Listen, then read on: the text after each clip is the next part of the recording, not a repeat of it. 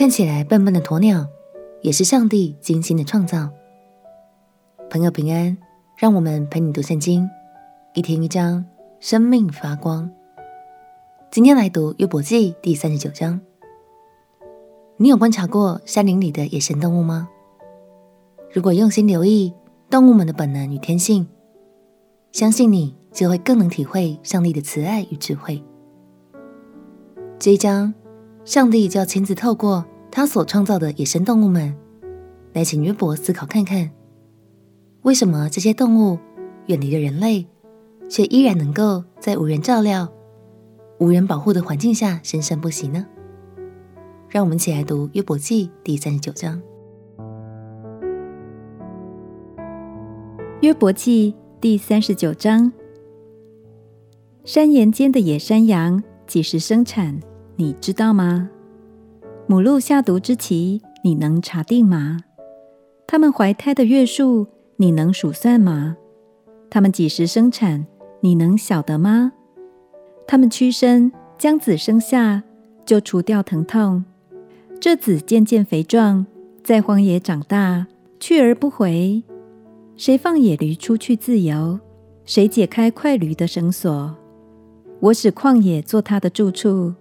使咸地当他的居所，他嗤笑城内的喧嚷，不听赶牲口的喝声。遍山是他的草场，他寻找各样青绿之物。野牛岂肯服侍你？岂肯住在你的槽旁？你岂能用套绳将野牛拢在犁沟之间？他岂肯随你爬山谷之地？岂可因他的力大就倚靠他？岂可把你的工交给他做吗？岂可信靠他，把你的粮食运到家，又收据你禾场上的谷吗？鸵鸟的翅膀欢然伸展，岂是显慈爱的翎毛和羽毛吗？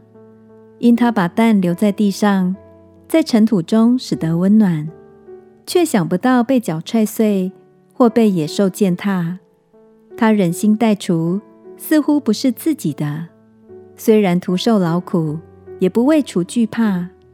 因为神使他没有智慧，也未将悟性赐给他。他几时挺身展开翅膀，就嗤笑马和骑马的人。马的大力是你所赐的吗？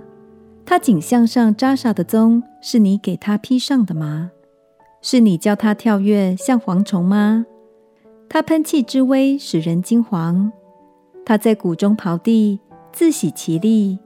他出去迎接佩戴兵器的人。他嗤笑可怕的事，并不惊惶，也不因刀剑退回。箭袋和发亮的枪，并短枪在他身上铮铮有声。他发猛烈的怒气，将地吞下。一发脚声，就不耐站立。脚每发声，他说呵哈。